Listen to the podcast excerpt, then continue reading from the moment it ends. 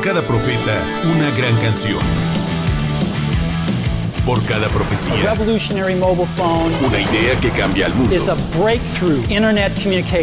Por cada mal augurio, una buena noticia. Para la prevención de COVID-19. Por cada final, un principio. Ya, ya, ya comienza. Antes que el mundo se acabe. Antes que el mundo se acabe. Con Alejandro Tavares.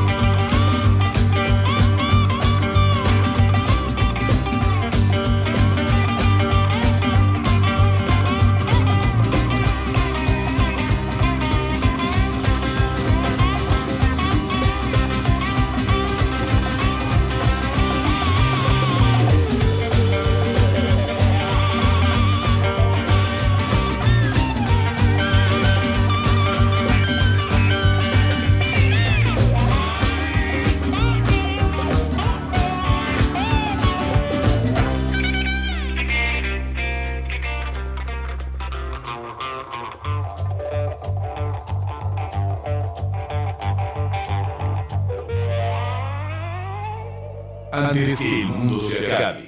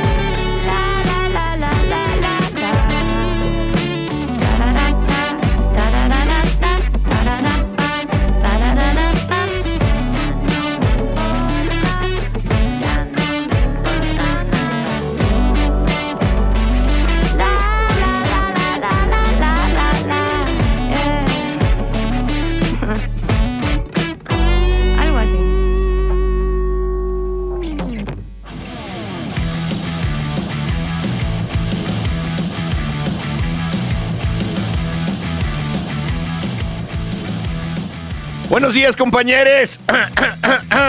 Tarde pero sin sueño.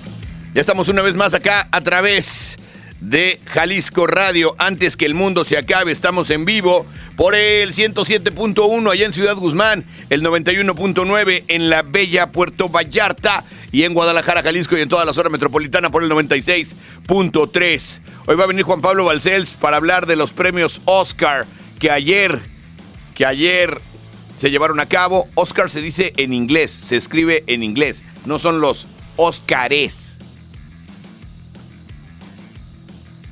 Oscar, ¿ok? Y bueno, también va a venir Raimundo González para que nos hable acerca de la derrota de las Chivas Rayadas del Guadalajara contra el humilde, contra un equipo muy humilde, muy sencillito, de poco presupuesto, de media tabla, los camoteros del Puebla, que les dieron tubérculo, que es de lo que más, que es de lo que más se come allá regionalmente, al rebaño sagrado, al rebaño sagrado. Pero bueno, de todo eso vamos a platicar. También tenemos boletos para los Caligaris, que son este viernes ya en el auditorio Telmex. Viernes 17 de marzo a las 9 de la noche. Este viernes los Caligaris se presentan en el auditorio Telmex por primera vez con sus 25 años. El 20 Circo se llama esta gira y van a estar ahí los Caligaris tocando dos horas y medio con la Tokyo Ska Paradise Orquesta. La Tokyo Ska Paradise Orquesta con Fanco y además los Caligaris. Se va a poner muy bueno. Hay que caerle. También tenemos boletos para que se vayan a ver a Ray Coyote el 24 de marzo a las 9 de la noche, hacia mes en el C3, Ray Coyote es en el Teatro Diana, Siameses en el C3 el 30 de marzo y Don Teto el 30 de marzo también en C3. O sea, los de C3 se pasan de cornetas y hacen dos eventos el mismo día. ¿Por qué no? ¿Por qué no? ¿Cuántos más, cabeza de nube? Oye, una cosa sí les quiero decir. La torta ahogada, el tequila, Checo Pérez, Alessandra la UFC. Fíjate nada más todo lo que sucede. Fíjate nada más. Chicharito, guardado, ¿no? Todo lo que sucede. Y además del toro que vuelve a ganar otro premio Oscar. ¿Qué tal? ¿Qué tal? Se murió don Ignacio López Tarso, que además también estuvo nominado a los premios Oscar hace mucho tiempo grandísimo ícono del teatro y del cine mexicano, el gran Macario, se fue a los 98. Digo, sí, sí vivió. 98 años de edad. 98 años de edad, casi el siglo. Y usted, señor, que tiene 30, que me está oyendo ahorita en su cama, viéndose los calzones, todavía sin bañarse, diciendo que qué dura está la vida siendo Uber Eats y que anda pensando, ya me tengo que bañar, déjale prendo al Tavares. Rascándose una nalga, pensando qué dura es la vida a los 30 años. 98 vivió López Tarso y no se andaba quejando como usted, chilleteando de que no, desde que llegó la 4T nos tienen como chivito en barranca. No, no se andaba quejando. Digo, sí nos tienen así, pero no se andaba quejando. Bueno, Así las cosas, muchachos, compañeros. Resulta que, resulta que en 1963 en Rosario, Argentina, así de golpe y zopetazo el 13 de marzo, veía la luz Fito Páez. Compositor, cantautor, pianista, egocéntrico, soberbio, uno de los pilares del rock argentino, amigo de Fito Páez, ícono de la cultura latinoamericana de los grandes, cineasta, guionista, actor, todos los premios Grammy, todo de todo, Fito Páez.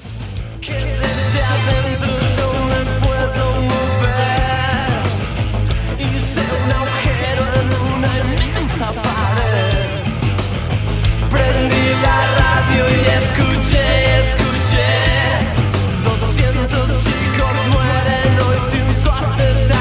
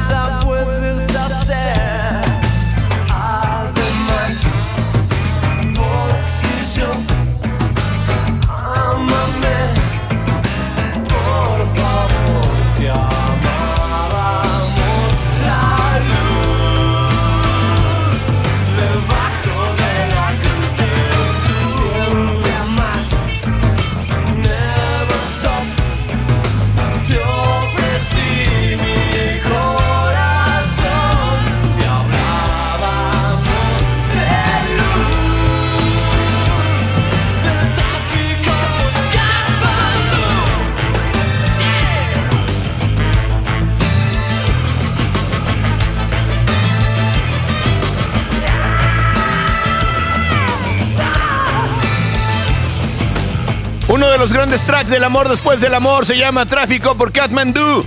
Felices 63 años al maestro Fito Páez. Hoy los cumple y anda en México, locos. El que también está de cumpleaños es uno de los que no se ve nunca en la banda, el bajista. El bajista es el ser, ese que es como un fantasma, que nadie pela.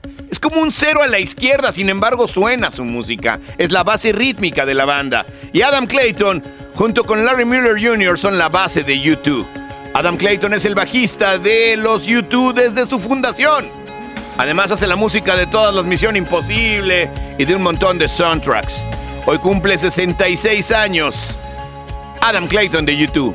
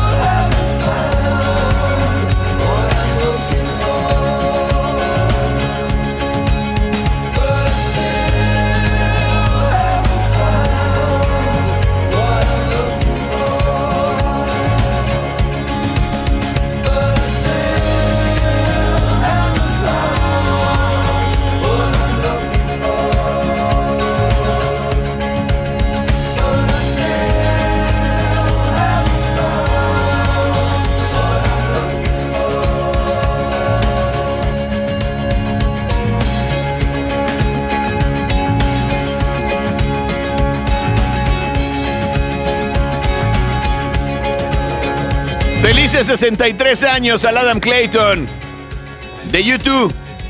Grandísimo. Una de las grandes figuras, no solamente de Irlanda, sino del mundo del rock and roll. No se muevan antes que el mundo se acabe, estamos en vivo. Antes que el mundo se acabe. Ya regresamos. Antes que el mundo se acabe. Antes que el mundo se acabe.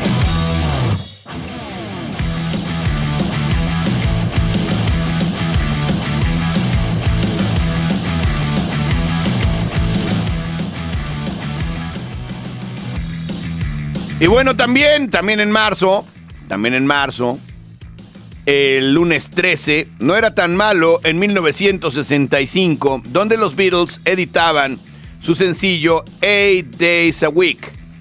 Ese sencillo llegó a número uno precisamente el 13 de marzo de 1965. Eight Days a Week. Ahí la tenemos, mi Chuck. A ver. Se convertiría luego en una de las grandes de los Beatles. Hoy nomás.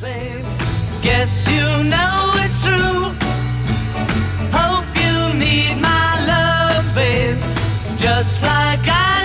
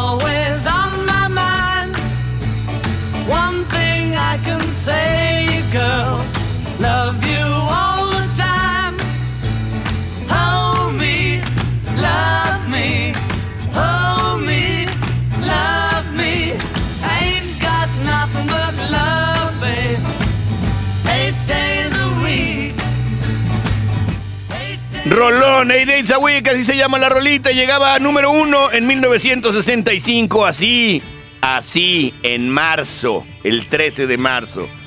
Sin embargo, también el 65 no fue un año tan bueno en todo.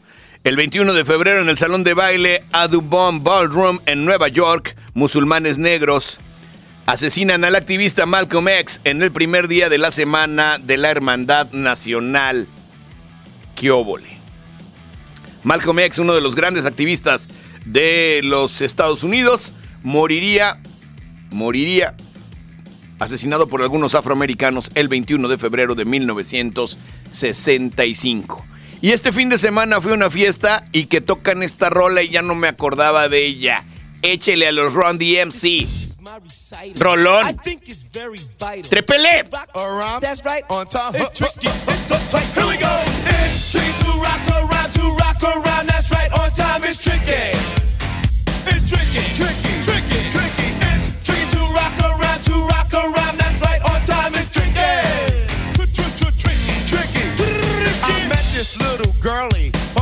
Was kinda curly. Went to her house and bust her out. I had to leave real early. These girls are really sleazy. All they just say is please me or spend some time and rock a rhyme. I said it's not that easy.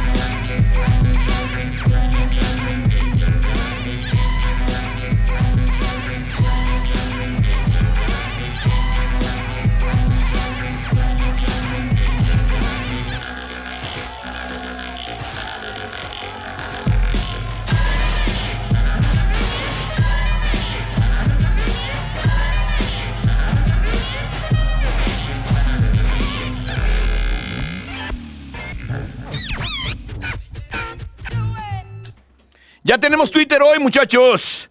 Intergalactic de los Beastie Boys. Y ya tenemos tweet hoy. Agárrense. Venimos con todo. Venimos con todo. ¿Qué les pareció el show de los Oscar? Fueron justos los premios, la música.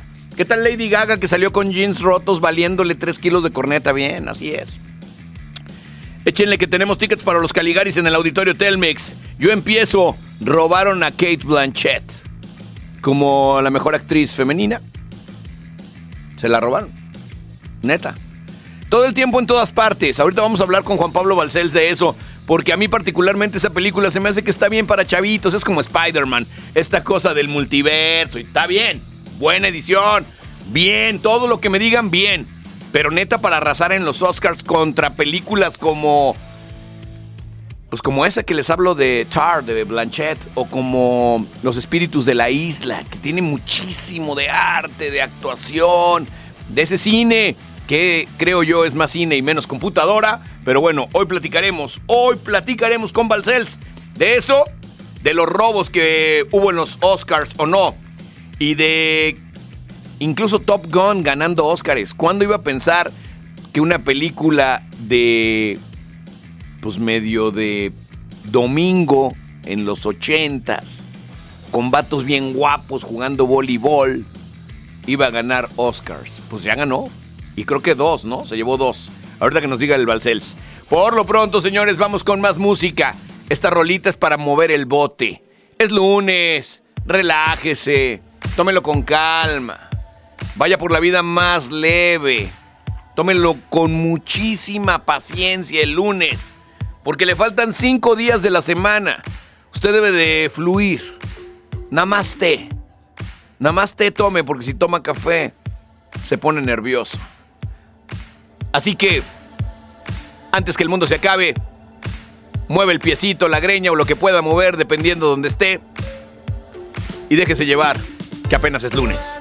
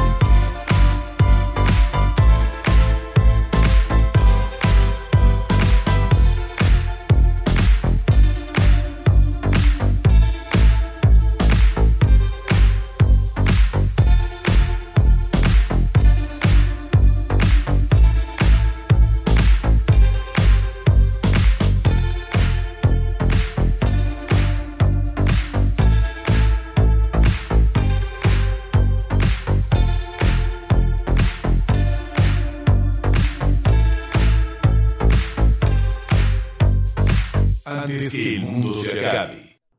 Los clásicos del cine, las novedades de 8 milímetros, la elipsis cinematográfica, con Juan Juan Pablo Balcells.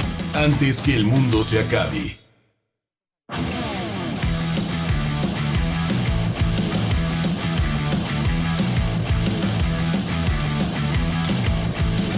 Maestro Balcells, bienvenido. Antes que el mundo se acabe al programa. ¿Cómo estás, hermano? ¿Todo bien? Eh, todo bien, todo bien, todo chido. Todavía traemos confeti en los calzones, este, pero, pero todo bien. ¿Cómo viste los premios Oscar? A ver. Pues primero que nada los vi en mi celular y en la carretera. O sea, difícil la recepción. Exactamente, exactamente. Y le mandamos un saludo al señor Slim, que de repente, ¿qué onda con su cobertura a nivel nacional? No que todo México es territorio Telcel. A ver, Sí. sálgase poquito de Guadalajara para que me dé su opinión. Sí, ya cuando me acercaba, digo, ah, ya por fin tengo señal. Entonces, ahora sí que tuvo más emoción la entrega número 95 de los Oscars porque se me quedaban los monos así. And este, the winner is And the winner is friseadísimo. Así como, como monito de lucha libre del cuadrilátero ahí del mercado Corona. Oye, es que yo puse un tuit ahorita, acabo Sí. de poner un tuit que dice lo siguiente. ¿Qué les pareció eh, el show del Oscar? ¿Fueron justos los premios, la música? Échenle porque tenemos tickets para los Caligaris. Y digo, yo empiezo, robaron a Kate Blanchett. Totalmente, totalmente ¿Sí no? de acuerdo. Es que mira, eh, lo comentábamos hace 15 días, ¿no? Los Óscares este, no es la cartita al niño Dios. Ellos, eh, y ahí viene la otra parte también, y nuestro público lo, lo- lo sabe, Alejandro, tú también. Ajá. Viene la parte, pues digamos, pragmática y política de los Óscares, ¿no? Ajá. A mí lo que, eh, lo que se me hace más extraño es que el maestro Spielberg no le dieron Ni uno. nada. Nada. Y, sea- con la, y con la película de su mamá al, al- al dueño de la industria. Exacto. Claro, O sea, claro, es la autobiografía de alguien que realmente le ha dado mucho a la industria. Fíjate qué mala onda este Hollywood. Ahora, lo platicamos también la otra vez, ahí coincidimos. Tanto Babylon, ok, como Blonde, la, la película sobre la biografía y la parte muy oscura de Marilyn Monroe, esas películas sí estuvo, estuvieron nominadas como en categorías menores. Eh, en el caso de Babylon estuvo mejor vestuario y mejor música original, y en Blonde mejor actriz. Pero son películas incómodas para la industria. Y que nomás aparecen pero nunca ganan, ¿no? Exacto. Pero a lo que me refiero es, seamos honestos y, y- y que no hagamos bilis. Este, los Oscars van a premiar, sí se premian a ellos mismos, pero no van a nunca van a premiar una película incómoda, ¿no? Claro. Entonces, en este caso, Babylon, para nosotros lo comentábamos, fue la, la gran perdedora desde las nominaciones. Entonces, aquí lo que sorprende es también que haya sido ganadora una película de ciencia ficción. Claro. Técnicamente. Porque ni las comedias ni las películas de ciencia ficción eh, han ganado, eh, digamos, los grandes premios, mejor película, mejor dirección y demás. Pero se llevó siete. Sí, llevó 7 de 11, Alejandro. Son muchísimos. Pues un nivel de bateo. La gran ganadora, ¿no? Sí, señor, sí, señor. Ahora, lo platicamos con nuestra compañera Irene. Yo lo siento, y también lo dijo Guillermo el Toro, y también lo comentamos aquí con, contigo, Alejandro, que todo en todas partes, al mismo tiempo, all, everything and all at once, es muy generacional. Es como una especie de película indie del multiverso. Claro, como para chavitos, ¿no? Yo, yo les decía, está bueno, súper chido la edición, tiene unos trabajos de computadora espectaculares. Me parece también que incluso la actuación, esta de tanto caratazo y tanta cosa, sí es como muy de superhéroe, de chavitos, pues, ¿no? O sea, se queda compitiéndole a los Avengers, por ejemplo. Exacto. ¿No? Pero de repente es, no, Juan Pablo, pero es que las grandes preguntas existenciales. A ver, este, come on. O sea, sí están ahí, pero mira, por ejemplo, Demian Chazelle, que dirigió Babylon. Cuando uno ve Whiplash, hay un final agridulce. A ver, Claro. si realmente te gusta tocar la batería y ser un baterista de jazz, o realmente. eh, Ya, eh, ya no te quedó de otra en un momento, ¿no? Exacto. Además, a ver, ser músico también es disfrutar del arte de crear la música. O, o sea, grandes preguntas existenciales. La La Land, me, me refiero también a, a, a Damien Chazelle. Eh, es una película agridulce. Es a- este músico eh, que termina teniendo un bar y esta chica que quiere ser actriz y lo logra, pero ellos ya no van a estar juntos. Es esta, es onda existencialista de, a ver, tu mayor sueño, va, lo hago realidad. Pero lo sacrificas. ¿Qué me vas a dar? Claro. A la claro. vida, al destino. Saludos a, nuestra, a nuestros compañeros de la de Bolaños, los hermanos Guirras. Ellos le llaman el Niérica. Y no es un sacrificio, digamos, a nivel católico, es una ofrenda. Ok, quieres ser eh, eh, eh, el rockstar del- de, de México. ¿Y qué le vas a dar a la vida, al destino? No, algo te vas a tener que, una, vas a tener que ofrendar algo. Para, para tú poderte llevar lo que quieres. Exacto. Ese Claro. tipo de preguntas y de cuestionamientos, a mí me gusta verlas en la película. La gente que no ha visto Babylon tiene que ir a ver rápido. Antes de que la quiten del cine, ya. por favor, antes de Sí. que el mundo se acabe y que la quiten del cine, vayan a ver Babylon. Ahora, a mí, por ejemplo, sí me sorprendió que esta de la isla, ¿cómo se llama?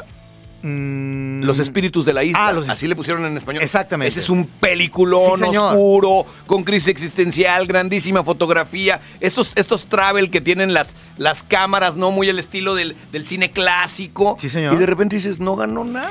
Y Colin Farrell, ah, el mejor actor se lo llevó Brendan Fraser, que también lo platicamos aquí, y estaba cantado porque también lo Muy- sabemos. muy. Hollywood le, le- le encanta, pues también esta onda de, a ver, me voy a poner prótesis, eh, voy a enflacar, voy a engordar, ¿no? Pero lo que te comentaba, el mensaje político es, oye Brendan, discúlpanos, te toquetearon, un, un productor ahí se, se manchó, te vamos a dar tu Oscar. Fuimos muy ingratos contigo y además te vetamos. No sé Exacto. cuántos años, ahora ya ganaste el Oscar. Pero ahí sí coincide porque es una buena actuación. Pero Sí. también es, es, es un apapacho. Entonces también hay que ver la, la, la y es un parte gran director, ¿eh? Sí, que ni siquiera estuvo nominado. También una cosa rara. Eh, y, y ha pasado también históricamente. A ver, si, te- si es la gran peli, si es la mejor película, pues se la vamos a dar mejor director. Aquí sí coincidió.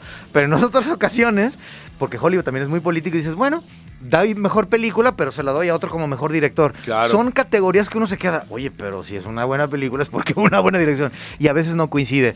Entonces sí, yo sí lo tomo, que le da la estafeta a los Daniels, este dueto, digamos, de, de directores, de decir, muchachos, el cheque está en blanco, hagan lo que quieran, bienvenida a la ciencia ficción. Migrantes también, ¿no? Que Mi- últimamente ganan mucho los migrantes en la academia. Orientales, orientales. Claro, Entonces, claro. ese también es una, un, un mensaje político. Este, eso es lo importante también de los Óscares. Repito, aunque hagamos bilis, ¿cuál Claro. es el mensaje que se manda al exterior? Y bueno, yo creo que una de las grandes noticias, y fue de las primeras premiaciones, históricamente así es en, en- en la entrega del orden de los Óscares, es la mejor película de animación. Que eso está chido. Ahí, ahora sí, otra vez nos pusimos este, la, ca- la- la playera de tapatíos, está increíble. La de la selección nacional. Sí, señor. Y saludos a toda la gente del taller del Chucho, que fueron dos secuencias que se hicieron aquí. Si usted ya vio Pinocho, fue eh, la secuencia de los créditos finales donde Sebastián, que ahí sale como Pepe Grillo, por, por fin puede cantar su canción. Por fin. Y la otra, la, la de los conejos, la parte acá pachecona, donde van al inframundo y salen esos conejos. Esa parte está de premio. Está chidísima. de premio. Pues sí. esas dos secuencias fueron made in Guadalajara, hecho en Guadalajara, así es que bien por el taller del Chucho y todas las instancias que hicieron posibles. En este caso, Guillermo el Toro, sentarse con los productores y yo quiero que esto se haga en Guadalajara. Estás loco. Vean el talento de estos chavos, no lo vamos a hacer. Hoy, y a final de cuentas, lo platicamos también la otra vez, Guillermo el Toro también se impone como director, pero también como una persona. Y aquí voy a echar una, digo, a propósito del aniversario de Fray Antonio Alcalde. Ni Ahí modo. viene, ahí viene la, la tapatía. Ni modo. Miren, yo en algún momento sí lo dije, este, cuando vino a, a- a- en casa con mis monstruos. Yo creo que Guillermo el Toro va a pasar a la historia como una especie de benefactor de la ciudad. o sea, porque, porque es una persona que de bajo perfil ayuda a mucha gente económicamente, de bajo perfil. De estos chamaquitos que, de las becas de matemáticas, en fin. Sí, que cuando le piden ayuda, ayuda. Se, se pone guapo. De bajo perfil y también, por otro lado, a nivel artístico. Como diciendo, no, porque hay muchas personas que ya se van al otro lado, lo, a veces lo vemos con algunos parientes, y ya ni, ni los buenos días ni te regresan los WhatsApps. Entonces esta No llegan las remesas. Exactamente. Así ya nos olvidó el tío. No Sin llegan em- las remesas. Y sin embargo acá Guillermo dice, a ver, en, en Guadalajara están sucediendo cosas interesantes en animación, hay que apoyarlo y es consecuente con, con Pinocho. Entonces, mejor película extranjera, que pues tampoco México llegó ni a, la- a las últimas instancias, había esta película donde está protagonizada por Ricardo Darín, que es 1985, sobre los juicios que hubo por ahí en Argentina a propósito de la dictadura. Pues no, se quedaron también los latinoamericanos o nos quedamos sin ninguna, eh, digamos, reconocimiento y se lo lleva sin novedad en el frente esta película alemana. Que es un peliculón también. Peliculón. Entonces, Peliculón. eh, pues ahí está, no hubo cachetadas, no hubo ni gritos ni sombrerazos, todo No, no- tranquilo. no se te hace que también como que se quiso reivindicar la academia, o sea, como que dijeron, como hubo, hubo mucha cachetada, porque yo me acuerdo que el año pasado hubo un tributo al padrino por parte de la academia, donde estuvo Robert De Niro, ¿no? Donde estuvo Al Pacino y donde estuvo el director, ¿no? En- Coppola. Coppola. Y entonces Nadie se acordó de eso, güey. Todo el mundo, no, que la cachetada, porque Will Smith, porque la mujer que tenía cáncer, pero que le lleve, que Chris Rock. Y entonces esa fue la primera plana de todos los periódicos en el mundo al día siguiente. Es que es horrible cebar una fiesta. Sí, Digo, es eh, como cuando se arman los guamazos en la fiesta, que ya nadie se acuerda de la quinceañera. Exactamente, de, oigan, y los regalos de la quinceañera, quién sabe, ya el tío ya se agarró trancas Sí, con... Es con terrible, es terrible, sí. A, mí, a mí me dolió mucho, eh, y también Puff Daddy, me acuerdo que subió a, a dar este reconocimiento. Espérame, ¿cuándo vuelves a ver en Eso, escena a- es- a, estos grandes? tres, y se opaca por esta actitud eh, en aquel momento, que también muchos lo pusimos en duda y tal, pues el trancazo sí fue a Davis. Ya también ya Hollywood le levantó el castigo este, Claro. a finales del año pasado. Pero a lo que me refiero es eso. A Gael García también le sucedió en su momento, eh, creo que fue en 2002, 2003, por diarios de motocicleta. Se le ocurrió decir, es muy loco, la academia no te prohíbe que hables de política. Es como cuando te dicen, oiga, usted viene, en, en- en- cuando haces trámite para visa y pasaporte, y luego, oiga, usted viene a matar al presidente, y dices, pues claro que no voy a poner eso. Te lo pone como de, oye, este, sabemos que de entrada quieres hacer aquí algo. Tu discurso. Odias al imperio, pero vienes aquí a, a- a pedir trabajo. Entonces es lo mismo. Gael García lo, lo vetaron como por siete años porque se le ocurrió decir algo sobre las Torres Gemelas. Órale. Y le dijeron, no, pues muy bien, porque cuando te invitan por primera vez, eso lo sabe este, Urrutia, por de tripas corazón, puedes ir en cualquier otro momento, o sea, estás invitado a diferentes fiestas. Entonces Gael se le ocurrió decir en aquel momento, pues estaba muy joven la cosa y la cachondería de los ideales políticos y dice, pues si no mal recuerdo, dijo que era injusto lo que había sucedido para Estados Unidos, pero casi casi como que se lo merecían. Así de, Órale. Y lo vetaron de, de los premios. y como, y como dirá Broso, a ver Gael, este... Oye, ¿y ahí, ¿y ahí qué pasa? ¿Si luego te nominan o ya no te nominan? Aunque No. tengas grandes actuaciones. Bueno, hasta donde yo sé, lo un- de memoria, así al vuelo, han sido muy, fueron muy estrictos con Chaplin. Sí, claro. Porque Chaplin sí militaba de izquierda duro, era otra época, pues se terminó yendo a Londres y su carrera se acabó. Sí. Y además sus mejores amigos le pusieron dedo, que eso fue terrible. Afortunadamente, y ya no le daban premios ni nada, afortunadamente a finales de su carrera, en los 80, le dieron un Oscar honorario. La mayoría de los que estaban ahí se levantaron, pero había muchos de, de derecha, sí, este, redneck, que se quedaron sentados y además la- Redneck. la- le, le- le aplaudían así, pero sí, se le, se, le, se le reconoció al final de su carrera diciendo, bueno, disculpe usted por vetarlo casi 40 años, Qué fuerte, ¿no? Que además hacen mucho eso en la academia también. De repente ya estos Óscares así póstumos, ¿no? Terrible. Sí. Ahora, fíjense, eh, Festival de Cannes, Berlín o Venecia, que son también otros festivales donde uno confía más que se premie el arte, se premie la obra, se premie la, la parte, digamos, artística de las películas. Acá lo sabemos, entre negocio, entre la parte política, Sí. y sí se premia el arte en algunos momentos. Entonces, si no fueron a ver esta película de todo en todas partes al mismo tiempo, adelante. Ya lo dijimos aquí, tal vez no se pierde de mucho. Ahora sí que ahí caería al revés, Alejandro. Entre tantos Oscars que ganó, dices, no, yo creo que no es tan buena. Qué fuerte, ¿no? Y, y, y platicaba hace rato con Rudy Almeida aquí, Top Gun ganando Óscares y dejando a películas súper importantes sin ganar. Así es, mejores eh, efectos eh, de audio.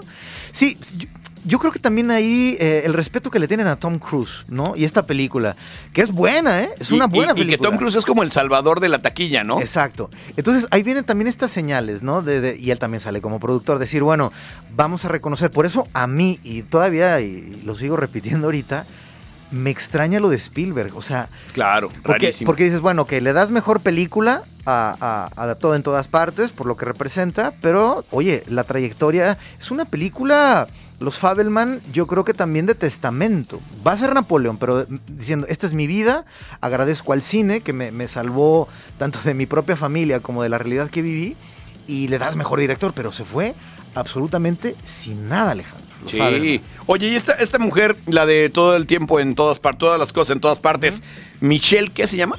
Michelle Yeoh. Es que mi, mi.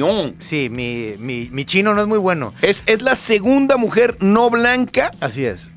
que gana un Oscar de mejor actriz. La segunda, en todas las edi- son 95 ediciones, ¿no? Sí. O sea, han ganado 93 blancas. Exactamente.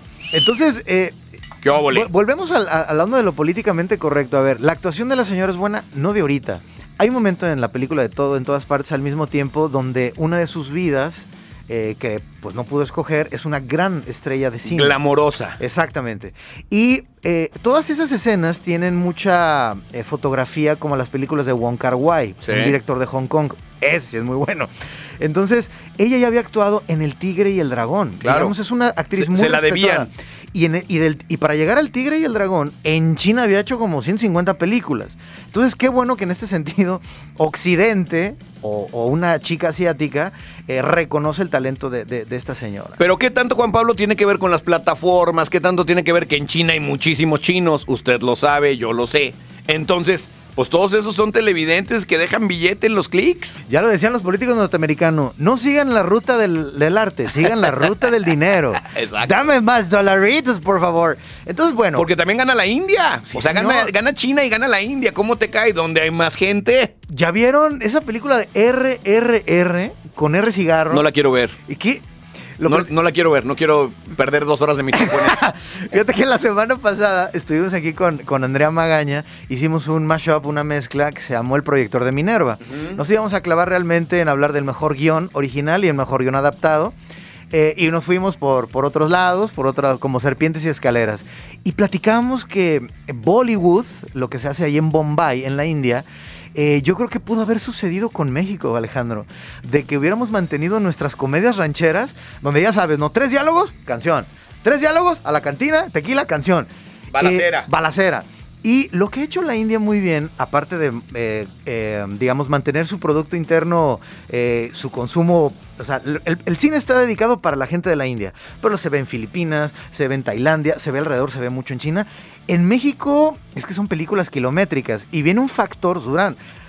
Hay películas, hay una trilogía que dura, la primera dura tres horas, la segunda tres horas y media y la, y la última parte cuatro horas. No puede ser. Un buen verano en Bombay te está pegando los 45 grados centígrados. Claro. Entonces la gente dice, ¿yo qué hago en mi casa? Porque hay, ah, también hay, hay pobreza, muy pocos tienen aire acondicionado. Entonces te metes al cine donde sea aire acondicionado y ahí te chutas seis horas o más una película. Viendo toda la trilogía. ¿Y qué es básico? Es, hay un conflicto amoroso, hay un conflicto eh, religioso, sale de Shiva y salen ahí las diferentes deidades, este, Ganesh y algún, a- a- algún momento ahí histórico, pero a cómo bailan, a cómo cantan. Entonces, si... Imagínense una coctelera, eh, Verónica Castro, nosotros los pobres, eh, también eh, Pe- Pe- Pepe el Toro, toda esa mezcla, mitología mexicana, si no hubiera eh, existido la debacle de en los años 70 por parte de Margarita López Portillo y lo que se apoyó el cine de ficheras, tal vez, estoy imaginando, pudiéramos haber hecho ese tipo de películas tan barrocas.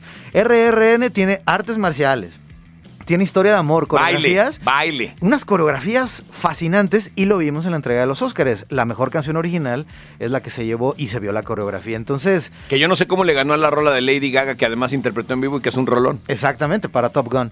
Entonces, así son los Óscares. Hay muchas personas de varias partes del mundo, entonces se premia lo políticamente correcto, las minorías y demás. Y el arte, ni, ni modo, se deja un poquito aparte. Yo diría que robaron a Lady Gaga y que robaron a Kate Blanchett. Sí, señor, coincido. Ok, vamos a oír la de Lady Gaga y regresamos con Juan Pablo Balcés, que hoy estamos hablando de los Oscars.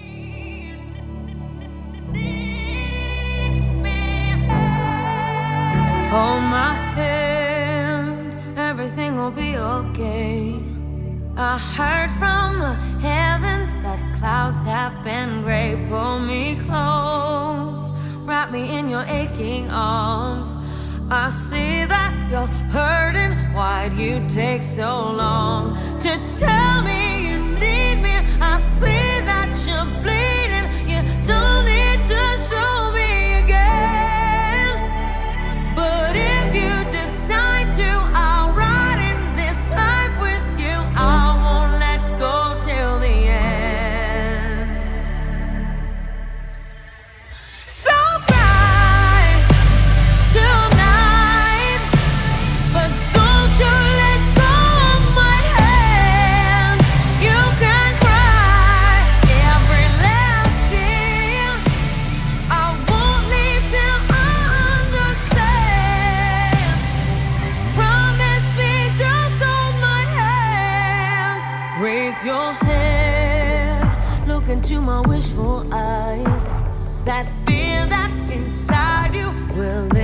give it time. I can see everything you're blind to now. Your prayers will be answered. Let God whisper how to tell me you need me. I see that you're bleeding. You don't need to show me again. But if you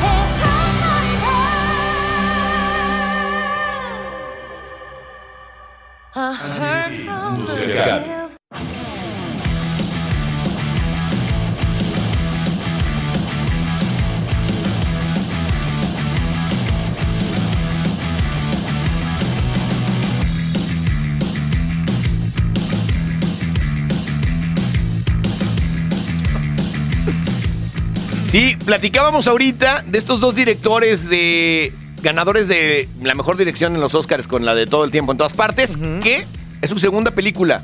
Así es, los Daniels, la anterior... la ¿Son hermanos o no? No, no, no, son compadres. Este, son, ahora sí que los dos se llaman Daniel. Y ya por uno eso. es oriental. Sí, sí, sí, nada más por esa coincidencia. Tiene una, ante- una anterior película con Daniel Radcliffe, Ajá. eh, interesante. es- plantea, está por ahí este chamaco y, y Daniel Radcliffe interpretando un personaje donde su otro amigo fallece. Si no mal recuerdo, es un militar. Entonces es una comedia muy negra donde tienen una serie de, de discusiones y el muerto se echa pedos a cada rato Ok. ahí flatulencias. Entonces, est- está muy loca esa película.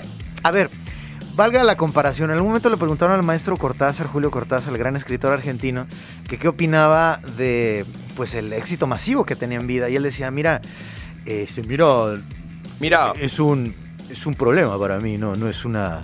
eh, tengo mejores contratos.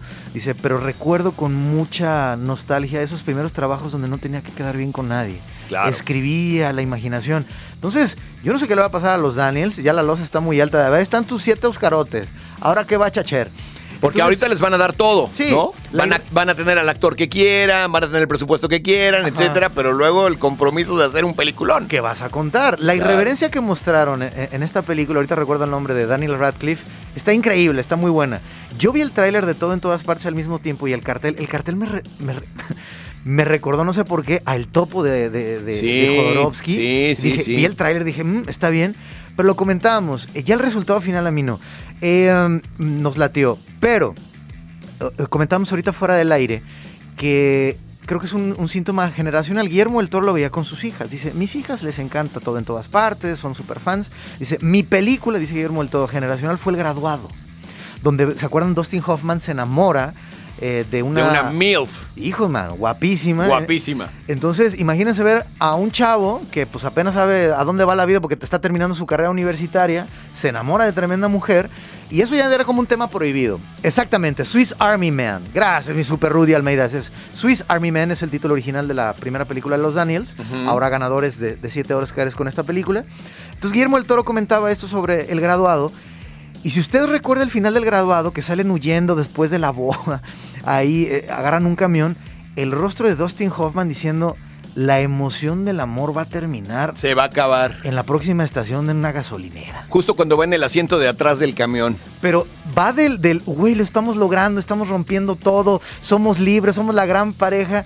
Y se escucha la música de Simon Garfunkel y es un gran trabajo de realmente de decir, oye, ¿sabes qué? De actuación y de fotografía ahí. Esto va a terminar. Entonces, grandes preguntas que, que no tienen respuesta, como yo dije, de Mian Chazelle en La La Land es, eh, pues eso, ¿no? ¿Qué quieres para tu futuro? Entonces, la gran pregunta de aquí es, a ver, ¿por qué se está premiando? Y tú ya lo dijiste, porque está de moda el metaverso. Y no, fíjate también, otro robo, creo yo. El actor de Sin Novedad en el Frente. También. Su primera película, ¿no? Alemana, de guerra. Se carga la película dos horas cuarenta o no sé qué que duren porque es él y él. Así es. O sea, no hay más actor ahí. Y de repente dices, neta, neta, ni lo tomamos en cuenta, Ah, un actor de ese tamaño. Sí, es muy raro que Hollywood eh, dé un Oscar a, a- a un debutante, ¿no? Pero este, este debut sí es impresionante. Le llaman en inglés eh, One Support Man, o sea, que solamente un hombre soporta la película. Kate Blanchett tiene, esa, tiene grandes actrices y actores alrededor, pero si tú quitas... Un día me preguntaban, oye Juan Pablo, ¿y cómo sabemos entonces cómo es una buena película? Mira, está fácil, es como el Jenga, este juego oriental. Amores Perros. Si tú le quitas a Amores Perros su actuación, que son muy buenas, ¿qué queda? El guion, la foto y la dirección. Se Claro. sostiene. Si tú Amores Perros le quitas la música, incluida la de Gustavo Santaolalla y el soundtrack ex- eh, eh, expreso que se hizo con las diferentes bandas, tú le quitas eso, es una muy buena película. Entonces, si tú le vas quitando diferentes piezas a la obra y Se se, sigue sostiene. sostiene, da. Tú le quitas a, a, a Tar la actuación de Blanchett, pues hay un hueco ahí Sí, se enorme. cae, se cae, claro. Entonces, Lo mismo pasa con Sin Novedad en el Frente. Exacto, los músicos lo saben, me da Super Chuck Saldaña. A ver, las versiones acústicas. No, es que yo le pasó a Nirvana. No, es un mendigo trío de, de Seattle que nomás puro ruido y distorsión. Y cuando empiezan a hacer su, su unplugged, quedan unas canciones bellísimas, Claro. limpias, puras, aparte de los covers que hicieron. Entonces, yo creo que los Óscares, repito, se premian más que el arte, para bien y para mal. En Estados Unidos hay que recordar que es la tercera industria que le da ingresos al imperio. La primera es la armamentista, la segunda tiene que ver con la energía, con energías renovables y no renovables, y la tercera es el entretenimiento. Entonces, no vamos a premiar nada más el arte, Alejandro. Hay un tema ahí político muy fuerte en Hollywood y que ni modo, así ha sido desde el principio. Entonces, cuando gana el arte nos ponemos muy contentos, cuando ganan las que nos gustan nos ponemos muy contentos, y como el día de ayer, pues ni modo, nos pusimos como medio... Sí, yo, yo, la verdad es que me pesó Tar, me pesó esta de la isla de los espíritus, los espíritus de la isla, me pesó también, creo que era una gran película, Sí. creo que ahí tenía un par de actores que también sostienen toda la peli, ¿no? Sí. Entonces, estaba bueno, y de repente ves que premian con mejor sonido a Top Gun de Maverick, que es una película de guerra, Sí. al final de cuentas, ¿no? Sí, sí, sí. Y le gana sin novedad en el frente, que también es una joya de sonido. Y fíjate, eh, ahorita que decías de, de los espíritus de la isla, eh, The Banshees of Irish Shine, a ver, Colin Farrell está todo el rato contenido, no sale como galán. Sí, Ya lo platicamos. Imagínense, Juan Pablo, este, oye, ¿por qué no, por qué no me invitaron a la fiesta? Este, no, Juan Pablo, pues es que pues, este, pues, tienes ahí problemas. O sea, ¿cómo se termina una amistad? que eres irlandés. Eh, ajá, y, y- y los dos, ¿eh? También el otro actor, o sea, es la segunda vez que actúan. También hacen una un dueto de actuación chidísimo. Y pues ni modo, Colin Farrell tampoco eh, gana absolutamente nada, se va a su casa eh, con cero. Pero repito, vayan a ver estas películas porque también eh, las salas cinematográficas, mientras más se acerca eh, la entrega del premio, que bueno, ayer ya, ya fue la entrega número 95, empiezan a estrenar las películas porque están a, contrarreloj. Entonces ahorita hay, digamos, buena zafra, buena cosecha para ver las grandes perdedoras del Oscar, que no hay ningún problema, son grandes piezas de arte. Fíjate, Talita Kum dice, hola, buen día Tavares de la radio, la música Nel no me gustó. Para Guillermo del Toro, excelente. La decepción, por supuesto, que no le dieron el Oscar a Kate Blanchett.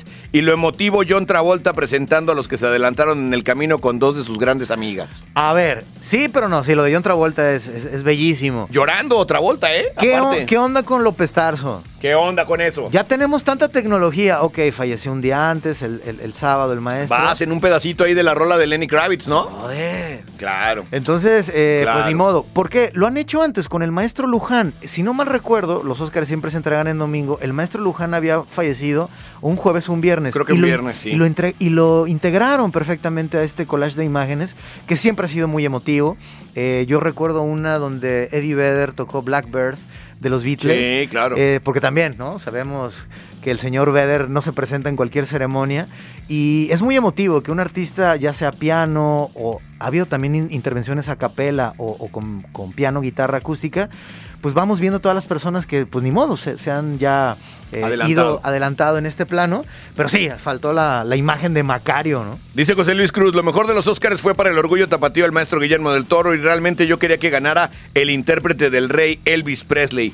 Una de las grandes perdedoras, ¿no? ¿O qué? Se los dieron en el BAF, se lo dieron al BAFTA, eh, al mejor actor, a- a, este chamaco. Ya lo comenté aquí, no, es- no es una película de, de- de- de mi completo agrado, pero mí el sí me chamaco. Sí, tú, tú- ahorita lo ¿Te vamos a también con Fabi. ¿Te acuerdas que te dije? A mí Elvis me gustó. Sí, Me gustó. y ojo, los BAFTA, que son los British Awards, los ingleses premiaron a este chamaco por la interpretación. Ahora, como que no le han dicho corte al, al muchacho, ¿eh? Porque él ya habla así como Elvis. y se sigue dejando caer un mechoncillo en la, en el- en la Sí, frente. o sea, como que no han dicho, Sí. oye, bro, ya dijeron corte. No, yo todavía sigo siendo Elvis, por favor. Para que no me confundan en la alfombra roja. Pero la neta, fíjate, algo que me gustó de Elvis y que hablabas hace rato es este conflicto. Al final no te queda claro si Elvis es una víctima, ¿no? O si realmente era un drogadicto porque le gustaban las drogas y le gustaba el rock and roll. Pero la película presenta estos conflictos también existenciales que luego hay películas que ganan y no tienen ningún conflicto ni, ni regalan esa parte. ¿no? Sí, a ver, Elvis en Estados Unidos no fue un gran cantante de rock and roll, es una santidad, o sea, es un santo ahí. Entonces, Baz Luhrmann ya sabemos cómo ataca las películas, ¿no? Hay mucha pirotecnia, hay mucho color y su edición es vertiginosa. Rapidísimo. Desde, por ejemplo, Romeo y Julieta, ¿te acuerdas que era como muy colorida? Se hizo aquí en Ciudad de México en algunos momentos, también se fueron a, a- a Veracruz. Y Leonardo DiCaprio pasó muy bien esas noches ahí en la colonia Condesa. Pero lo que me refiero es que el texto lo citaron en inglés, como, es- como en, en inglés british, como está en la novela, en, en la pieza teatral de, de Romeo y Julieta. Él, él es muy iconoclasta en ese sentido. Dices, había una gran expectativa con las canciones que iban a, a- a salir ahí. Hay adaptaciones nuevas, con beats nuevos a las clásicas de Elvis. Yo me quedo con el momento de lo sagrado y lo profano del blues. Claro. Cuando él está chamaquito y ve, eh, va a esta especie como de bautizo. A una iglesia, claro. Y vi- por eso digo, hay momentos de las películas, yo siempre, pues tal vez soy mu- muy, exigente, yo quiero ver a la película como un corpus, pero en Elvis me encantó cuando va a esa iglesia y cuando le daban, digamos, estos como ataques epilépticos, ahí lo pone Baz Luhrmann, es como si fuera un bautizo. Como si fuera una especie de exorcismo, ¿no? Él vio por primera vez esa música tan poderosa. Yo creo que te pasó a ti. A mí me pasó con los cholos de la cuadra de mi casa. Este, mi mamá íbamos al Tianguis del Sol, se fue por otro lado y venían tres cholos con esas grabadosotas y venían con una rola que tanca, tanca, tan, taca, taca, tan. Yo no sabía ni quién era. Súper característica de bailar con camiseta blanca, el pantalón tumbado y haciéndole como que te estás dando una mona. Yo no sabía ni-. Y mi mamá me, me- me- se fijó que me les quedé viendo y me, y me jaló, vámonos al, al mandado. Y algo me pasó ahí. Yo creo que cuando veo eso que le pasó a Elvis, ¿qué es esta música? ¿No? Y la otra este, eh, es cuando ve la parte del prostíbulo. Entonces se presenta el bautizo y se presenta también la parte, que eso también tiene el blues de la parte cachonda y prohibida. Claro. Hay momentos en la película, en la película de Elvis, pero como tú comentas, la el narrador es el manager. No, y además esta parte donde el manager saca el colmillo y de repente dice, cuando lo vi mover la cadera y volver locas a las señoras y a las morritas, dije, Ahí es. ahí está el business. Ahí es. O sea, la música la Esa vamos- parte es una maravilla, ¿eh? y Tom Hanks. O sea, también Claro. Baz Luhrmann dijo, a ver, eh, fue tan importante la, la, la Ah, ahí figura está tu de rola Elvis. chola. Ahí está la rola chola de ¡Qué Ron óvale, qué óvale, qué óvale, qué óvale! Báilele con la camiseta blanca y el pantalón tumbado. Saludos a mi mamá. Este, que sí me dejó ya luego más tarde seguir aquel camino. Bien, Este, qué bueno, qué sí, bueno. sí, y aquí estamos. Pero, este, sí, a- a- hay momentos, pues, pero ojo, me pasó mucho también con, con Elvis, con lo de Freddie Mercury. A ver, te van a dar 250 millo- millones de dólares para simplemente reproducir lo que hizo en Wembley. Claro. Y acá en Elvis, oye, te vamos a dar 50 millones de dólares para ver cómo se despide de Las Vegas, porque es emo- muy emotivo y es casi el pietaje original. Entonces, yo creo que hay una deuda del lado oscuro del rock and roll de decir, oye, hay un momento en la de, en la de Freddie Mercury donde está Brian May y los demás y de repente, oye Freddy, ya nos tenemos que ir de aquí. Freddy estaba inaugurando su castillo, pues ni siquiera una casa. Y pues ya sabemos que había ciertos excesos. Entonces, oye, ya nos tenemos que ir de aquí, Freddy, porque esto se va a alocar. Que tengas buenas noches y todos. Sabemos en, los chismes del rock and roll que se compartían las esposas, había orgías. Entonces dices, hay uno puritanismo ahí en, esta película de, de, de- de- Freddie Mercury que- que yo no acepto. Yo me quedo con la de Elton John. Claro, súper excesiva ¿Qué también y muy bien lograda. Si no te gusta Elton John, ves la película y dices, ¿qué motivo es? Y si Oye, te en, un, gusta en la un música- apunte decía Brian May, algo que me gustaba un montón. Decía, Freddie Mercury no necesitaba ir en el avión con nosotros. Él siempre iba en avión. Eso es una maravilla. O sea, ¿no? O sea, ellos iban volando a Brasil y, y él también iba volando, pero adentro del avión. O sea, qué maravilla, ¿no? Sí. Y de repente acá muestran como a los otros súper correctos, súper rectos, regañándolo por sus malas finanzas, ¿no? Ojo. Y de repente dices, neta, güey, Brian May es así. No mames. Queen, eh, a ver, ¿quién hizo la película? Brian May dijo, oye, pues es muy caro estar viviendo acá en Mallorca, en las islas. Pues vamos haciendo una peliculita para ganarnos unos millones, ¿va? Y rechazó a 14 actores que salieron en su papel, ¿no? Pero exactamente. digo, hasta que salga uno guapo. Ah, que salga uno guapo, sí. Es, co- es como Pedro Almodóvar, ¿no? Cuando pone a Antonio Banderas dice, ah, no, pues el ego sí lo tienes muy alto. O sea, Claro. está bien, es el director y que haga lo que quiera. Pero eh, Brian May vio el primer corte porque hubo- se, se contrató a Danny Boyle. O sea, maravilla. Brian sí quería contar la verdad. Danny Boyle, gran director de Súper oscuro. Tumba al ras de la tierra, Transpotting y demás. Entonces, mira, va a haber rock and roll. Y estaba Sarah Baja Cohen, este tremendo comediante que es muy crítico, que tiene este personaje de Borat, Ajá. que critica mucho a Estados ¿Y Unidos. él iba a ser Freddie Mercury? Este compa estudió en Oxford, el, el- el que interpreta a Borat. Es un tipo muy leído y escribido, como decimos por ahí en el rancho, pero hace humor. Total que le iba a ser Freddie Mercury y subió fotografías. Era Freddie Mercury, Alejandro. Estaba igual el Claro. bigote, la complexión. Ven el primer corte. Este, pues ahí está el cheque, muchachos. Gracias por participar y mejor vamos a hacer una película conservadora. Y ahí está. Y sí, es emocionante. Se le dio su premio a, este muchacho Malik. Pero dices, a ver, quiero un poco de verdad, ¿no? Claro. Como, como decían por ahí los enanitos. Que en. Elvis pasa, ¿no? O sea, cuando empieza a ver el deterioro físico de Elvis, ¿no? Que incluso también en la de Queen, pues en ningún momento aparece un Freddie Mercury ya afectado por el SIDA. ¿Sabes ¿no? cuál otra? La de Johnny Cash. Johnny Cash, por Ahí ejemplo, también esa porque, es durísima. porque Johnny Cash todo el rato estuvo a un lado de, a ver, yo quiero que sea Joaquín Phoenix y Michelle eh, eh, y Reese Witherspoon las protagonis- los protagonistas. Y ellos cantan además, tanto Joaquín Phoenix como... no, pero qué nivel de actor, ¿no? Y, y- y lo, lo- lo digo con Elvis porque fueron contemporáneos. Y también estos chicos de Memphis eh, que tenían una suerte muy azarosa. En el caso de Johnny, de Johnny Cash, cuando por fin le compra la, la casa a su mamá. ¿no? Claro. Miji, eh, muchas gracias. El papá. Tu hermano, la verdad, nos hubiera comprado una casa más grande. Pero ya ves que se murió. Y tú lo mataste. Entonces, esta onda, eh, poner eso es muy difícil. Y que se ponga tan adicto a las metanfetaminas en aquel claro. momento. O sea, a lo que me refiero es que, a ver, ¿por qué creen que hago tan grande música? Porque to- estoy herido. Hay un, hay un vacío en mi alma, ¿no? Hay muy pocos artistas que pueden hacer eso cuando hacen una película. A mí me sorprendió, ¿te acuerdas, Alejandro, amigos del público, la de Eight Mile de Eminem? Claro. Era muy chavito, ya tenía mucha fama y la primera secuencia de esa película es me da pánico escénico en Detroit cuando ves puro negro, o sea, ahora sí que venderles cocos a la gente de la playa Sí, sí, sí, sí, sí. Y Y, te muestra- ser güerito y cantar rap. y te muestra Eminem donde eh, pues su mamá eh, pues era digamos de cascos ligeros, él se hizo a cargo de, de- de su hermanita, eh, su novia, o sea, todo un contexto adverso, no, no te pone de, ah, ya soy Eminem, el gran, no. Voy a Te cantar en un estadio, claro. te muestra la tragedia humana. Eso es lo que uno pide de las películas, el sentimiento humano. Ahí está, con esa nos vamos a ir. Gracias, Juan Pablo Balcells, por venir a este programa. Muchas gracias Alejandro y seguimos en contacto y a las 4 de la tarde hoy, proyector, más detalles con Hugo Hernández Valdivia, crítico de cine y catedrático del ITESO. Venga de ahí, nosotros vamos a un corte y regresamos antes que el mundo se acabe.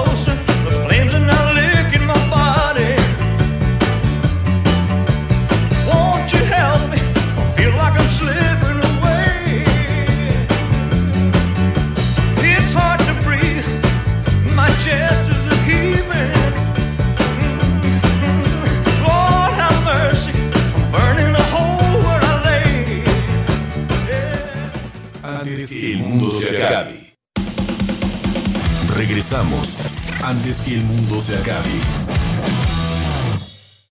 Este es el artista del mes. El artista del mes. Antes que el mundo se acabe.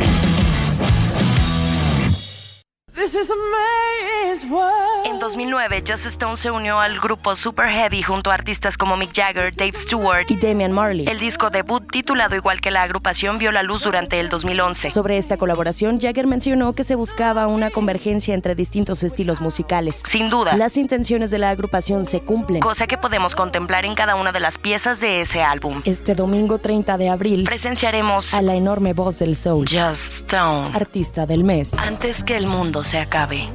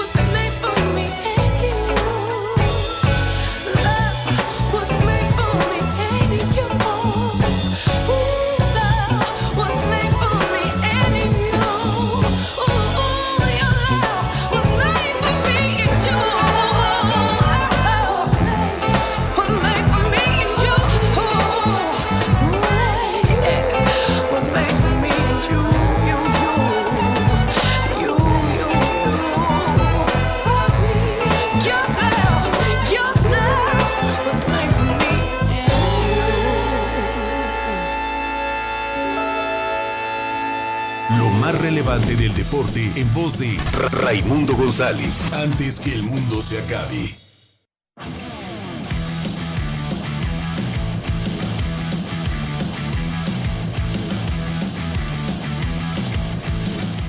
Regresamos antes que el mundo se acabe. Ya está aquí Raimundo González, el director de deportes del Sistema Jalisciense de Radio y Televisión. ¿Cómo estás, mi Ray? ¿Qué tal, jefe? ¿Cómo andas? Prometimos, días. Ray, que hoy ibas a venir a platicar. ¿Cómo te fue en Honduras, todo eso, Ray? Para que veas que no me olvidé de ti, mira. Mira nomás, mira nomás, mira. Y saca dinero, ¿eh? Saca billetes. No, no me olvidé de ti, saca billetes. ¡Qué óvole! Mira.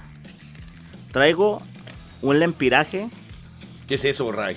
la moneda que se maneja en Honduras. ¿Esa es la moneda que se maneja en Honduras, mi Ray? Mira, lempiraje. Ray, ¿por qué siento que todo eso que traes ahí, que se ve un billetal, no vale nada en realidad? ¿Por qué siento eso, Ray? No es que no sientas, es la realidad. Mira nomás, no vale nada. Pero Tra- traes un montón de billetes, Mira, Ray. Que si fueran de a 100 aquí en México me alcanzaba a comprar unos tenis en un descuido. Traigo cerca de 50 lempiras. ¿Y cuánto vale una Coca-Cola? Más. Allá, más de 50 lempiras vale. ya. O sea, con 50 lempiras no me pude comprar unos chicles. ¿De veras? O sea, para nada más para que se den O sea, los querías cambiar ya en el aeropuerto, la típica de ya No, ahorita pues es que, cambian lo oiga, 50 lempiras y no te alcanzó ni para unos chicles canels. me compré una Dramamine, una pastillita Ajá. y unos chicles. No puede ser, Ray. Me dice, me dice, son 95 lempiras. Y yo, ¿cómo? Aquí traigo 50, ¿no le sirve? Yo pensé que con este dineral, como dice el jefe, me iba a alcanzar para pues, Y no. para cambiarlo y no, pero, pero dije, bueno, ¿Y qué vas a está, hacer con ese billetal, es- está bien, dije, me los voy a traer para de la suerte, ¿no? Mira, hay de a peso, hay de a 2, de a 20, de a 1, de a 2, de a 20, entonces, o sea, ahí está, mira. mira, Un dineral, Ray. mira. Me siento rico Macpa- Macpato. Oye, Ray, Eh. Oye, a ver, ¿qué, qué pasó con el América Tigres, Ray? pues ganó el AME, el AME. Le ganó 2 por 0. ¿Y por qué, Ray? por ¿Por cero. el, ¿Por el Chima Ruiz? ¿Por culpa del Chima Ruiz? Lo que pasa ¿Verdad que, el Chima Ruiz jugó en las Chivas? Sí, claro. Es lo que les digo, y no me hacen Jugó- caso. jugó- les digo. Jugó en las Chivas en la época del Tuca Ferretti. Próximo técnico de ya lo vi, Este- nomás pierde tres, Paulo, y vámonos, de Vámonos. Chima Ruiz.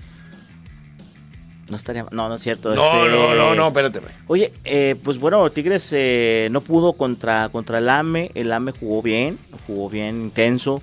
Le está quedando grande. Eso es lo que yo les digo. O sea, uno siempre va a estar a favor de que el técnico mexicano tenga chamba y que siempre tenga prioridad en los proyectos, pero también si no se preparan. Pues ahorita están tres en la lista, ¿no? Para despacharlos. El Chima, el Benji Mora. El Benji Mora. Oye, y sí es cierto que, y que, Rafa di- Puente Jr. que dijeron el Martinoli Que y ellos que, que no les apagaron el Sí. micrófono y que dijeron, no, pues ese lo van a correr por pen-". Oye, No, es que estaban comentando Oye, ahí, ¿qué Campos, onda con co- esos términos? Campos hace un comentario y, y, Martin- y Martinoli dice, no, pues si al malayo, Malayo, así le, así le al Malayo. al malayo, coma. Malaya sea la vida. Pues dice, sí, al malayo, coma, el pendejo del Atlas, no, lo han ser, corrido, No lo puede ser. Que lo querían correr desde cuándo, dice. entonces... Desde que este, llegó y luego le hace el Campos. No, llegó mal. Llegó, llegó mal. mal, llegó mal. Llegó mal, dice el Campos. No, pero los números ahí están, los Pues números sí. ahí están, son muy malos, este... Está malísima esa estadística, mira. ¿Cómo, ¿Cómo van las cosas acá para el Benji Mora? Muy mal, mal, o sea, ¿no? Solamente ha ganado un partido de los últimos... Y contra el Mazatlán, échame la mano. Y así como que Jesús te ayudó, ¿no? Exactamente. Este, ganó al Mazatlán, pero los números de Benji, que hoy hubo conferencia en el Estadio Jalisco previo al partido de mañana ante el Olimpia de Honduras. Qué miedo tengo, Ray. Se me Y- tantos vamos- años esperando e- ese- esos partidos para Y- que nos salgan con y estas llega patrañas. el Olimpia con una ventaja de 4 por 1. Atlas necesita hacer 3 goles y no recibir para avanzar. ¿Por qué? Porque hizo un gol de visitante. ¿Tres goles? Necesita hacer 3 goles. O sea, si no gana 3-0, pelas. ok.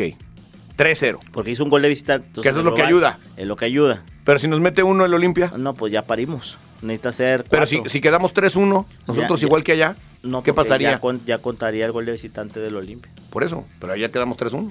Ah, no, 4-1. Tenemos que quedar 4-1. Ah, Es correcto. O sea, ya si te hace gol el Olimpia, súmale un gol más. Va, va, va. va. Y así. Ya sí. Pero por ejemplo, sucesivamente. 4-1 aquí, 4-1 allá. ¿Son penales o qué es? Ya es correcto. Benjamín Mora como entrenador del Atlas, 16 partidos contando la Copa Sky. Así es. Ha ganado solamente dos. Dos. Los dos al Mazatlán. Ha perdido 7 y empatado 7. O sea, tiene 14 partidos sin ganar. 15 goles a favor, 23 goles en contra, mi Ray. 8 de diferencia y la tasa de efectividad del 27%. Muy malo. Ray. Muy Malísimo, Ray, malo, ni el muy 30%, Ray. Pero tú debes de escuchar, convencerte de que el equipo no hay grillas, de que no se gritan, de que están más unidos que nunca. Ray, ¿cuándo habías visto que un jugador Unidad. del Atlas no quisiera jugar, Ray? La Nunca verdad. en la historia del La verdad, rojinegro. tal cual. Mira, me ha tocado ver jugadores grillos. Sí, que salen No, a que- hacerse güeyes. Que grillan al entrenador. Que se volteaban las Como camisetas. Marioni, ¿no? Es uno de Marioni, ellos. ¿no? Que- que- grillísimo. Que, comandaba ahí el tema de voltearse las playeras, los Botinelli, los Achucarros. Los Achucarros. Entonces, pero de eso, a negarse a jugar, nunca me había tocado. O sea, que públicamente un entrenador dijera, como Benji Mora lo hizo el, el pasado miércoles en Honduras, donde se, pues, el jugador dijo que no estaba al 100 y no quiso jugar, nunca me había tocado. Pero qué poco de carácter, ¿no, mi Ray? Porque también la No, otra es que... como que- entrenador, juegas porque juegas. O sea, a mí me dice, oye, que no quiero jugar. No, ahora juegas, güey. Y, y que salga a sentarse si quiere en la cancha. Jefe, pero lo pones en evidencia, las Ray. cascaritas uno quiere jugar. Claro. Que no, y lo único que recibes son patadas. Lo pones en evidencia. No, no, el Ray en el otro día en la cáscara. Mira, 20 minutos. 20 jugó, pero bien jugados. ¿Ganó? ¿Ganó el señor? 20 minutos. No debe ser, hay que llevar ahí. 20 minutos. Andaba ¿Qué- ya dando el qué último pasó? suspiro, pero... ¿Qué pasó, Mishak? que ¿Por qué le hizo cara como de que te, te, bofeando, te mi... reto a correr 5 kilómetros. Vamos Mira, hizo, dándole. hizo cara el como de que ya andabas en las últimas, como ¿no? pe- Con la lengua de fuera como perro, ¿no? 20 No, no, minutos no, cumplidores de mi Ray. Ida y ida y vuelta, Ida y ida y vuelta, ida y vuelta. vuelta. Metiendo pierna cuando había que meter. Todo bien. Todo bien, todo, Todo bien. bien. Bien, mi Ray. Esta- Esta vez ya no me convocaron. pues. Estás convocado, Ray, pero andabas de viaje. Estás convocadísimo. Estás Oye, convocadísimo. este, pero vamos a escuchar a Benji Mora que habló hace rato.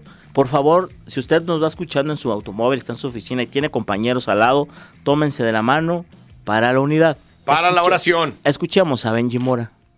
hemos dado nuestra mejor temporada y es, es muy entendible que, que las asistencias sean bajas porque quizás el producto no ha sido el, el esperado o el mejor que, que nosotros y que ellos también quieren ver.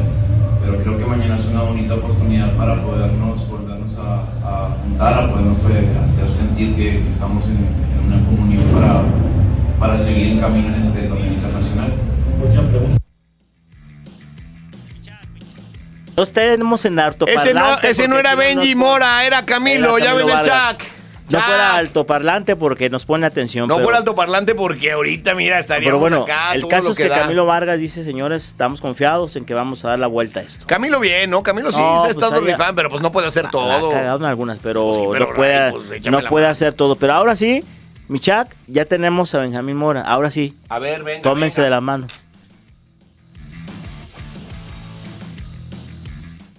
Vamos en el camino, nosotros dividimos en la línea de tiempo lo que es el pasado, el presente y el futuro. Nosotros no podemos vivir del pasado de ninguna manera, ni bueno ni malo. No podemos vivir del futuro, de lo que podemos hacer en adelante, porque no sabemos. Lo que sabemos es el presente. La falta de confianza se fue dando a lo largo de los partidos, como la pregunta anterior, pero hoy en día estamos con la confianza totalmente plena porque el equipo está más unido que nunca. Normalmente en, los- en el caos, en la crisis, se unen las energías, se se unen las, las ganas de salir adelante para poder demostrarse a sí mismo y nace algo eh, extra que, que es una motivación, que es para qué lo estoy haciendo, para qué continuamos peleando, para qué continuamos luchando para salir adelante. Pues hay muchos para qué, hay muchos porqués y estamos fuertes y estamos conscientes de que ha sido muy difícil, pero pues ningún... eh, eh, ningún capitán se, se hizo habilidoso en, en- en- en mares calmos, ¿no? Eh, es, es así la, la analogía, ¿no? Es que luego nos sale cada, cada filósofo de técnico del Atlas. ¿Te acuerdas Rafa Puente? Ahora este, No, no, pues ¿cómo lo este- ves? Este, este está igual. ¿Está peor? Este está El igual. equipo está más unido que nunca y todo el mundo dice que se quisieron agarrar guamazos el huevo y el... No, pero el huevo con, con esa, ¿cómo se va a Con poner? Quiñones me lo mata el Quiñones, Qui- lo- Quiñones, le mira. escupe y se ahoga. Mira, Quiñones nomás nada más le hace así, ¡tin! y listo. Sí, sería, mu- sería muy Ah. bravo el huevo si quisiera agarrarse a guamazos con... No, no, no. Y luego, Brian Lozano. Brian Lozano. No- no lo veo de esos está, jugadores. Está más ocupado en estar él bien al 100% que en darse queriendo pelear. Oye, Ray, pero es que los primeros 5 o 10 minutos del juego anterior del Atlas sí se les veían ganas. Rocha repartiendo Mira, juego, Jeremy, pues, en se veía eh, bien. Actitud es lo último que le puedes pedir a una persona en su chamba. Actitud.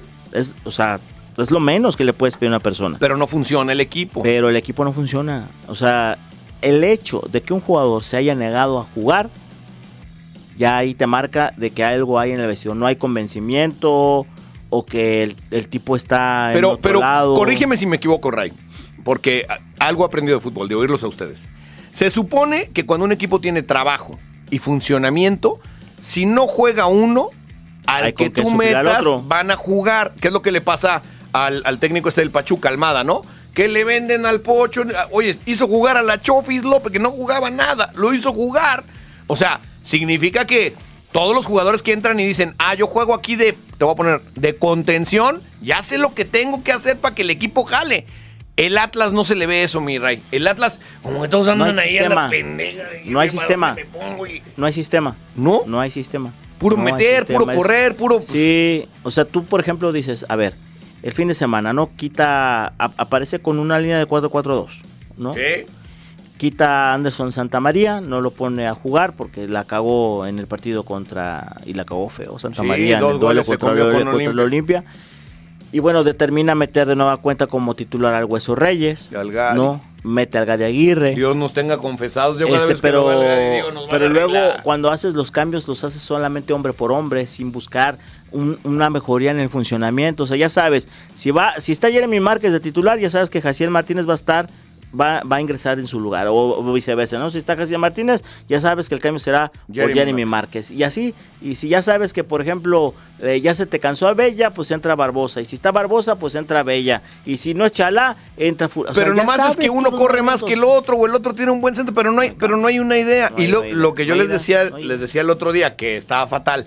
Entra el Gadi, saca un cabezazo al mero centro, cabrón. Como te dicen desde la primera vez que vas a la escuelita. Nunca De mandes lado, el balón de al lado, centro, sino de lado. busca de lado. ¿no? Aunque le caiga el rival, pero no lo tiene la oportunidad de frente. No va a tirar, No, no le da la exactamente. posibilidad de tirar, entonces... Y luego, luego lo que yo también veo, Ray, porque luego dicen que reventamos mucho en el Atlas, pero fíjate, los precios caros, caros, Ray. Sí, están caros. Ah, fíjate, te voy a contar una exclusiva. Cuéntala. Antes que el mundo se acabe. Para que vean que el tema del Fan ID no es choro. Ya van a, a bloquear el ingreso a un aficionado. Bueno, No sé si llamarle aficionado. Una persona que va, al- que va al estadio a joder, nada más. El ¿De qué equipo? ¿De qué el equipo? pasado fin de semana en el partido Atlas, Atlas León, a esta persona que le va al Atlas, ya lo traían en la mira. Porque se ha dedicado a insultar a las autoridades, a buscar bronca y demás. Ya lo habían sacado tres veces del estadio. Le dice, hey, pórtate bien porque la próxima ya vas a ir a dar a la autoridad. A mí me la... A mí tú y la autoridad. Iba, este... eh, Afectado. Afectado, ¿no? Entonces, este fin de semana arma un conato de bronca con la gente de León, esta persona. Entonces, ya la autoridad llega y lo, lo agarra, lo llevan con el juez cívico que está ahí afuera del Estadio Jalisco y le dice, oye, pues ya cálmate, ya tienes varias. No, que ustedes, a mí Pérez Prado. A mí la autoridad, Entonces, tú y el juez cívico. ya hace exacto, y los ya lo mandan a presentar para detenerlo o que pagar una multa administrativa, 5.300 pesos o 12 horas de, de estar ahí para atrás los barrotes. Entonces lo que hace ya la autoridad es que le dice a la liga, ¿sabes qué? Este ya, personaje ya no puede señalado. ingresar, blo eh, bloquealo el fan ID, entonces ya cuando él quiera ingresar al estadio, pues ya no lo va a poder hacer, porque ya cuando le pidan su fan ID, no va a salir. Va a decir, tú, tú tienes aquí un warning, no puedes ingresar, muchas gracias y regresa. Ni aquí ni en ningún estadio. Ni aquí ni en ningún estadio. Pues eso está bien, Ray, ¿no? Está bien. O sea, la verdad lo que necesitamos es gente que vaya a disfrutar sanamente Apoyar. los partidos, no a causar disturbios. De que están caros los boletos, están caros los boletos, de que los bolsillos de la gente están golpeados, están volteados. De que Y de no que el equipo no gana, Ray. De que le, le estás presentando un producto muy malo a la gente que le quita las ganas de ir. Este, o sea, hoy la experiencia de ir al Estadio Jalisco no es buena, ya lo hemos, ya lo hemos señalado muchas veces. Y, y que Malo no el va- dispositivo de entrada, malo gente cap- estacionamiento. No hay, gente capaci- no hay estacionamiento. La realidad es que no hay un estacionamiento para el Estadio Jalisco, que tienes que pagar de 150 a 200 pesos y depende del juego por estacionarte afuera, en, En la una calle. cochera, en una ¿no? cochera. Ya si estás dentro de la cochera, pues ya es cosa tuya y que quieras pagar, ¿no? Por 300 pesos porque tu carro quede dentro de una propiedad privada, pero estacionarte afuera, en la calle, Está que te estén cobrando 200 pesos, me parece que también eso a la gente, pues mal que bien le afecta. Oye, Ray, sí es cierto que el Pepe Riestra llegó y les dijo ahí todos de que no, aquí todos cobran su dinero puntualmente en el Atlas. Y si lo que están pensando es que vamos a correr a Benjamín No Mora, a pura madre que El lo corremos. pasó Así eso. les dijo, pura madre. El miércoles pasó eso. El miércoles, Así les después dijo. de la goleada, entró el vestidor y les dijo, si ustedes quieren correr al técnico, se la van a porque aquí no lo vamos a correr.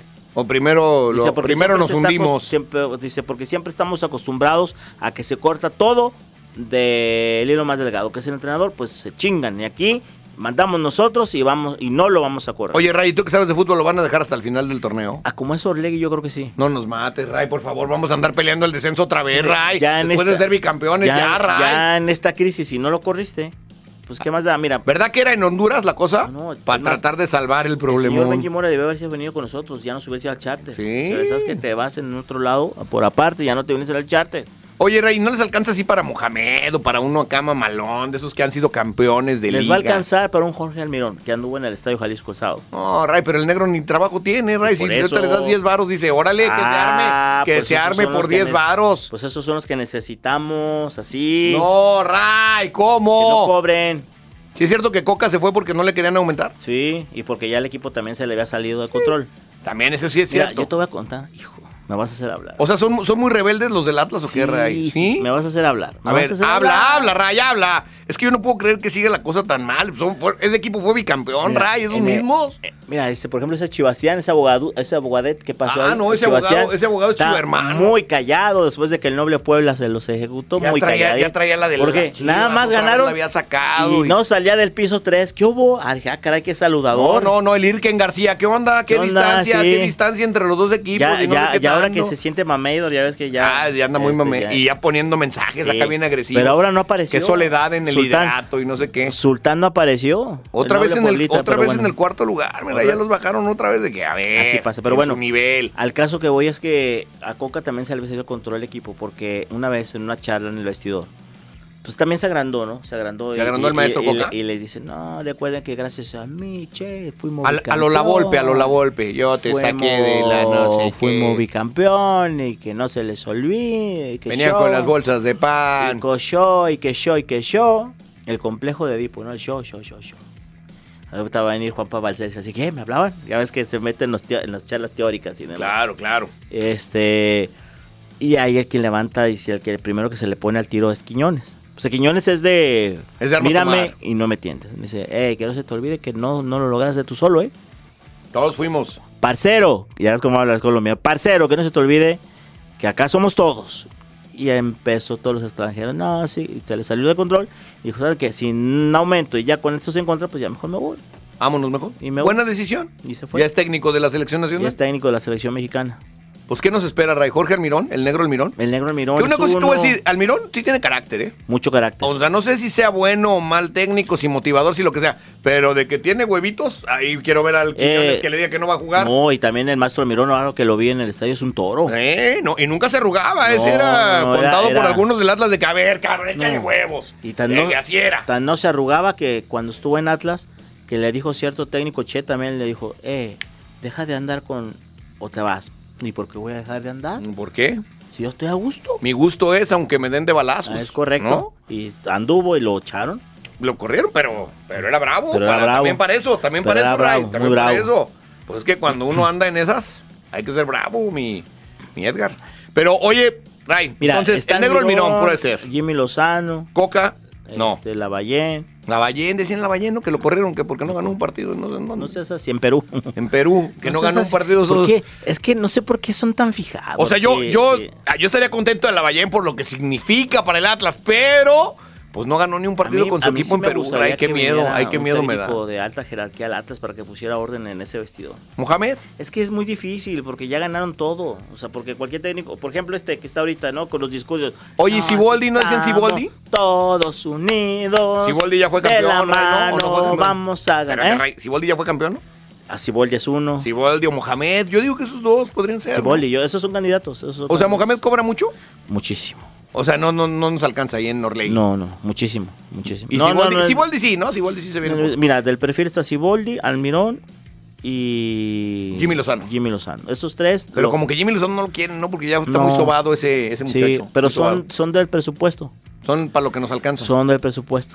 Pero con que no vayan a salir con que Sergio Bueno, que ya ves eso. Fíjate que yo no, yo no, no estaría mal. Es que salen con esos petardos, No Ray. estaría mal. Sergio Bueno nos, nos llevó una liguilla, ¿eh? Una semifinal. O sea, antes del bicampeonato... Michelle Año, espérate. Ey, ¿Cómo ves ey, Edgar? Ey, Edgar. Edgar. Eso no se le decía a nadie. Eso no se le decía a nadie, Edgar. ¿Qué, ¿Qué pasó? pasó? ¿Qué llevaderas? ¿Qué pasó? Eso no se le decía a nadie. Que ahí viene Michelle Año, Dios nos libre y nos socorra. Caigo de rodillas pidiéndole al Señor que no. No, no, no. Nos vamos a Talpa, Si, ¿qué pasa eso? si hay No, un no, Dios, no. si hay un Dios, nos vamos toda la barra 51 a Talpa para pedir que no sea Michelle Año, Sí, por favor. ¿Qué pasó, Edgar? No se lleva. Y ahí estuvo en el Escalisco también, ¿eh? Hay de petardos a petardos, Sí. Cuando, como De- cuando, déjanos a Benji Mora, ¿no? Así déjanos, Oye, déjanos. ¿cómo- ¿Para qué nos quieres cómo si- arreglar? ¿Cómo si es la cosa, verdad? Cuando alguien está a punto de. Como los sopilotes ahí andan. Ten, ten, ten. Como cuando alguien se va a morir, Sí, ¿verdad? ahí está el sopilotaje durísimo. El Benji Mora, ¿qué sentirá ahorita? Así, como que volteas y ves el sopilotaje ahí alrededor. Nomás anda con un. Ya hablándole a la vieja, vete haciendo las maletas porque nos vamos a Malasia de nuez. Al malayo. Al malayo. Gracias por venir, Ray. Gracias, jefe. Oye, ¿puedo comentar algo de los Óscares? Por favor, comenta lo que quieras, Ray. Muy bien por el maestro Guillermo del Toro, que tuve la fortuna de platicar un par de veces con él. Yo he sido admirado de su chamba desde que vi Cronos.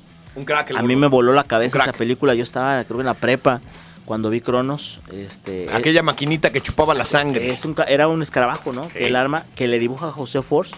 Oye, por cierto, hablando. Ahora tú cuéntame el chisme. No, no, espérate, ya, ya va a acabar Ahora, el programa, el Eso te lo cuento otro día que vengas con más calma. ¿Qué- qué pasa? No nos corre el Chucky, nos corre el Chucky. ¿Qué, pasa que está la canceladera? Se cancelan todos los conciertos de Cuca. Está ¿Pero malito qué- el maestro ¿Pero Force. qué tiene? No, no, no, no, no, no, Cuéntame. no soy doctor, Ray. como sacas no soy doctor. Ray. ¿Cómo Bueno. es que tiene? Pues no sé, no le midió la presión. Espérate. No, gracias por Pero bien, bien, el maestro Guillermo Bien, maestro Oye, las titas van a estar felices. ¿Sí sabes quién son las titas? Sí, claro, las de licuados acá en Santa Tere. Nada más les encargo mis titas que las jericayas no se les echen a perder, por favor. Licuado de plátano sin albur con fresa, qué maravilla y en las titas. Váyase por uno, pura energía, puro para que le pueda poner Jorge al niño. Muy sabroso. Muy sabroso, muy Pero sabroso. bien por Guillermo del Toro, atlista aparte. Totalmente. Le puso Faitelson que Guillermo del Toro le va a la América y le pone abajo ni madres. ni madres. Eso es todo, mi Bravo. Toro. Bravo, poniendo en su lugar ese pinche Faitelson.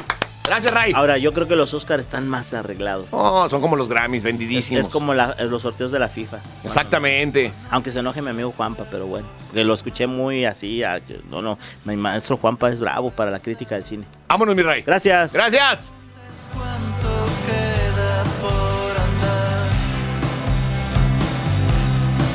Solo piensa